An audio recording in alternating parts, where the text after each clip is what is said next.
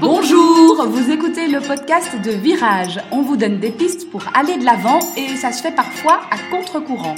Si face à un problème, quel qu'il soit, vous vous êtes déjà dit j'ai tout essayé, rien ne va, je ne sais plus quoi faire, alors vous êtes au bon endroit. Je suis Marina Blanchard, psychologue, formatrice et fondatrice de Virage. Mon école s'inscrit dans la lignée de celle de Palo Alto, c'est-à-dire de la thérapie brève. Et je suis Peggy Van Lierde, chef d'entreprise, journaliste et coach en développement personnel.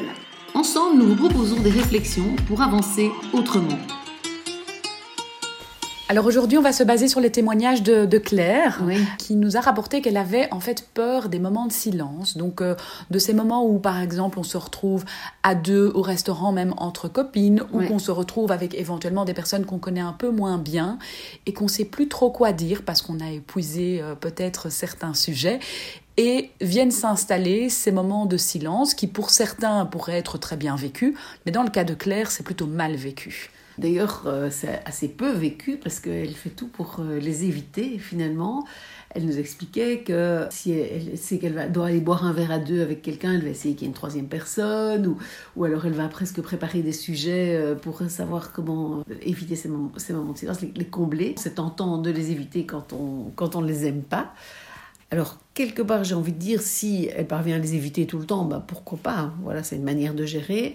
Mais Claire disait justement que c'était difficile et que à certains moments ça vient quand même elle sent qu'elle est un peu en panique euh, et en train de se dire il faut que je trouve dans sa tête là il faut que je trouve un sujet il faut que je comble et qu'est-ce que je vais dire d'intéressant? Parce que je veux pas non plus dire n'importe quoi et avoir l'air idiote donc euh, il y, a, cette pression là oui à euh, force d'user de plein de stratagèmes finalement parfois sa boîte à stratagèmes est vide et elle sait plus trop bien quoi faire quoi. C'est ça elle se retrouve un peu au, bout du stock de ce qu'elle peut dire d'intéressant. Et donc effectivement bah, nous, on a, tendance à se dire bah, que plus elle les évite, ces moments de silence-là, plus ils, vont être un risque pour elle et plus ils vont lui faire peur. Parce qu'effectivement, si, euh, je vais prendre un exemple, enfin ça n'a rien à voir, mais si j'évite à tout, euh, toujours d'aller dans des endroits où j'ai pas pied, par exemple dans l'eau, bah, je vais avoir, en avoir de plus en plus peur puisque je vais me sentir incapable de gérer un endroit où j'ai pas pied. Donc je pourrais avancer à la mer, mais pas aller là où j'ai pas pied. Je pourrais entrer dans une piscine en vérifiant que j'ai pied partout ou bien en me disant bah, je vais jusqu'à telle limite parce qu'effectivement, tout ce qu'on évite nous fait davantage peur et puis nous rend de plus en plus incapables de gérer ce qu'on évite. Parce que parce qu'on va finir par euh, croire, quand on est au bord de la piscine, qu'on va inévitablement se noyer. C'est ça, exactement. Alors que je sais que je sais nager, mais il faut que j'aille pied, il faut que je sois sûr d'avoir pied. Et donc, évidemment, effectivement, le lien est vite fait de se dire, parce que si j'ai pas pied, je vais me noyer. Alors que, en fait, je, suis capable de nager. Jusqu'au moment où je me dis, bah, en fait, je suis vraiment pas capable de nager si j'ai si si pas pied. Et donc, je, j'entérine, je, je, valide encore cette croyance-là. Et donc, ça me fait encore plus peur d'aller là où j'ai papier. Et il se peut même que je me retrouve où j'ai papier et que si je m'en rends compte, je n'arrive plus à nager tellement euh, j'ai paniqué. Et donc, effectivement, c'est un peu la même chose avec les moments de silence, c'est que en les évitant, euh, en invitant une troisième personne, en faisant en sorte que, euh, j'ai envie de dire, la conversation ne repose pas que sur elle, en tout cas 50% sur elle, mais en divisant la responsabilité, elle, elle, elle évite absolument ces moments-là, mais du coup, effectivement, elle n'est pas capable de les gérer. C'est-à-dire, elle n'est pas capable de les laisser passer. On dit un ange passe, on dit parfois. Hein, donc, euh, mhm. Et de laisser passer un ange, c'est plutôt joli, et donc, quelque part, euh, mais, ce qu'on proposerait à Claire, c'est justement de laisser volontairement presque un moment de silence. Parce que le fait de laisser volontairement, elle va pouvoir le choisir aussi elle va pouvoir avoir peut-être en stock de quoi parler après, en sachant que... Et peut-être se dire, voilà, là il y a un silence qui s'installe, je sais que j'aimerais bien poser telle question que j'ai préparée dans mon stock, ou... je vais attendre. Mhm. Et je vais laisser et voir comment ça se passe quand le silence s'installe. Alors là, ce sera intéressant qu'elle observe. Est-ce que l'autre va reprendre la parole et donc relancer un sujet? Est-ce que le silence va s'installer et qu'est-ce qui sera inconfortable pour elle finalement? Parce que elle l'a pas forcément beaucoup vécu puisqu'elle a, elle a mis beaucoup d'énergie euh, à, ne pas le vivre, justement. Et donc, euh, ce sera intéressant qu'elle puisse voir comment elle se comporte. Est-ce qu'elle se noie dans ces moments de silence-là Ou est-ce qu'en fait, finalement, elle est capable de nager et elle est capable de traverser ça et puis de revenir avec son sujet qu'elle aurait éventuellement euh, préparé ou en tête. Je pense que ce serait intéressant pour elle parce que c'est une manière de lâcher le contrôle dessus tout en ayant quand même une part de contrôle. Que si elle attend juste le moment de silence qui va lui tomber dessus sans savoir trop comment le gérer, ça, va maintenir ce, ce côté euh, flippant du moment de silence. Alors que si elle peut en provoquer, c'est de se dire dans des conversations, même avec des personnes avec qui elle est très à l'aise, je ne sais pas, euh, ses parents, euh, son petit ami, des gens avec qui ça pose pas tellement de problèmes. Parce que quand elle en a parlé, c'était plus avec des gens qu'elle connaît moins bien, ou elle sait pas très bien. À un moment, on aura peut-être fait le tour des sujets, etc. Et qu'elle puisse gérer et laisser un moment de silence et voir comment ça se passe. Et puis le faire de plus en plus avec des personnes extérieures avec qui c'est plus malaisant comme, mhm. euh, comme, comme elle disait. Et donc, effectivement, euh, se, se, dire, ben voilà, laisser ce malaise, puisqu'elle le, le, le, décode comme un malaise, parce que finalement, c'est pas forcément un malaise, un moment de silence. Alors, le laisser passer et puis voir comment elle peut après euh, rebondir avec des phrases qu'elle a préparées. Pour évidemment arriver progressivement vers un moment où elle pourra aussi le laisser venir quand il viendra, sans avoir forcément en tête ce qu'elle leur a préparé, puisqu'elle saura à ce moment-là qu'elle est capable de traverser ces moments de silence-là. Puisqu'effectivement, euh, le fait de ne pas, ne, ne, pas savoir quoi faire, quoi dire, etc., aujourd'hui, elle a vraiment cette impression d'en être incapable et de les avoir évités tout le temps. On pourrait presque confirmer qu'elle n'en est pas capable, puisqu'elle ne les a pas traversés. C'est seulement en le faisant qu'elle va pouvoir... Euh, apprendre qu'elle est capable et donc se sentir capable et donc pouvoir, pouvoir le faire.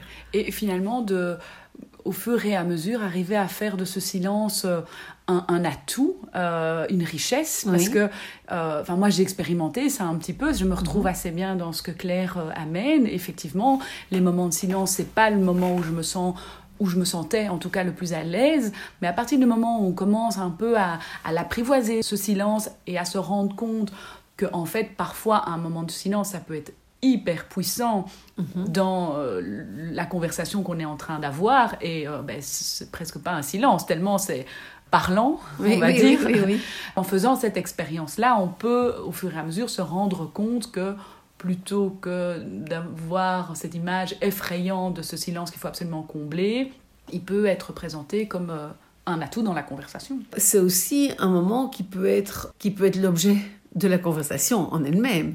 C'est-à-dire que ça peut être intéressant aussi de se retrouver avec ce silence et puis de parler du silence. Et donc de dire à l'autre, de dire... Euh, bah, là, y a, là, mais d'ailleurs, il y, en a qui le font hein, un peu en mode euh, blague. Bah, quand je, parlais d'un ange qui passe, il y en a qui disent ah, un ange passe. Et ça relance la conversation, en quelque sorte. Et c'est une manière de parler du silence et donc de l'accepter, de le reconnaître et de le je ne vais pas dire le valider, mais voilà, euh, finalement, c'est une manière de montrer que je le gère en étant capable d'en parler, de le reconnaître. Et donc, c'est vrai qu'en disant, euh, bon, là, ça fait un grand blanc, ou même parce que je me sens un peu mal à l'aise, ou dire, euh, bon, ben, les silences comme ça, c'est toujours un peu bizarre, voilà, et ça, ça relance la conversation parce que l'autre va pouvoir dire bah oui, enfin, ou bien bah, c'était l'occasion euh, de mieux goûter le verre qu'on est en train de boire. Enfin voilà, enfin, ça peut être mille, mille choses que ça relance, mais en fait, le fait d'en parler du silence euh, va lui donner une place et une couleur différente, j'ai envie de dire, par rapport euh, à être là en train de se dire, à se prendre la tête sur quel sujet je repars, plutôt se dire bah, si je parlais du silence, finalement. Le regard de l'autre aussi qui peut euh, jouer euh, dans cette opération, je dirais, entre, euh, voilà, on est entre deux personnes ensemble, il y a ce silence et on se dit, ou Claire se dit, je dois à tout prix le combler parce que qu'est-ce que l'autre va penser mm, de mm. moi mm-hmm. Et donc il y a aussi cette gestion-là, il, y a, il y a la gestion du silence en tant que telle qu'elle a envie de combler ou qu'on va essayer de dompter, mm-hmm. mais il y a aussi, ben voilà, qu'est-ce que l'autre va penser de moi, soit parce que je laisse du silence, soit parce que je débite des conneries ou que je, ne cesse de parler. D'où le danger de débiter des conneries pour combler le silence, hein, parce qu'effectivement, parfois, pour éviter le silence, parce qu'on se dit qu'est-ce que l'autre va penser de moi, ben, on va le remplir de n'importe quoi, et finalement, l'autre va plus penser de moi du négatif en entendant n'importe quoi qu'en entendant un silence. Et puis, je trouve que ce qui peut être intéressant aussi, c'est de se dire, euh, je suis en train de me dire qu'est-ce que l'autre va penser de moi, mais probablement, parce que ce silence, c'est du 50-50. Enfin, je veux dire, on n'est pas la seule responsable. Si un silence, c'est qu'on est deux, euh, bah, l'autre est responsable aussi. Et enfin, c'est intéressant de se dire que peut-être l'autre est en train de se dire dans sa tête, oh là là, qu'est-ce que Claire va penser de moi? Mm-hmm. Euh, Je suis en train de ne pas trouver de sujet, euh, peut-être qu'elle va se dire que je suis pas intéressante, etc. Et donc se mettre aussi dans la, à la place de l'autre qui, parce que l'autre n'est pas forcément en train de penser, en train de se dire c'est la faute de Claire. L'autre probablement est en train de se dire la même chose, de dire oh là zut il y a un silence, euh, je trouve rien d'intéressant à dire. Donc on est on est tous humains. Ou l'autre est en train de penser qu'elle est hyper sûre d'elle, Claire en fait, parce qu'elle a toujours quelque chose à dire. Oui, exact, exact. Ou parce qu'elle assume le silence. Oui. Parce que le fait d'assumer, de laisser le silence et puis de pouvoir repartir de manière sereine, ça montre aussi une, assurance et probablement que pour l'autre, euh, ça montre plus d'assurance aussi que si elle comble avec, des, avec n'importe quoi. Donc ça dépend un peu, quand elle a toujours quelque chose à dire, ce, qu'est ce quelque chose. Si évidemment ce qu'elle dit euh, est intéressant, mais euh, ça, ça, dépend, enfin ça va dépendre de Claire. Alors prenons un petit moment de silence hein, pour euh, voilà, recentrer nos idées, pour réfléchir à comment résumer cet épisode.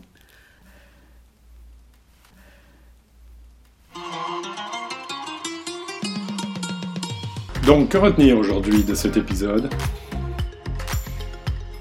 Ce qu'on évite en fait nous rend de plus en plus faibles finalement. Et donc en évitant les silences, je suis de plus en plus faible par rapport au silence, je me sens de moins en moins capable d'y faire face. Et donc peut-être c'est intéressant d'expérimenter le silence. Et pour ça, moi je conseillerais d'y aller progressivement, pas laisser juste le grand silence euh, super, où je suis super mal, à l'aise parce que j'ai rien à dire, mais plutôt de prévoir les choses à dire et de laisser du silence volontairement à un moment donné et puis de reprendre la parole avec ce que j'ai à dire, euh, voilà, plutôt que de se dire je comble, je comble. Et donc effectivement, le jour où ça me tombe dessus, je suis complètement désarmée en fait.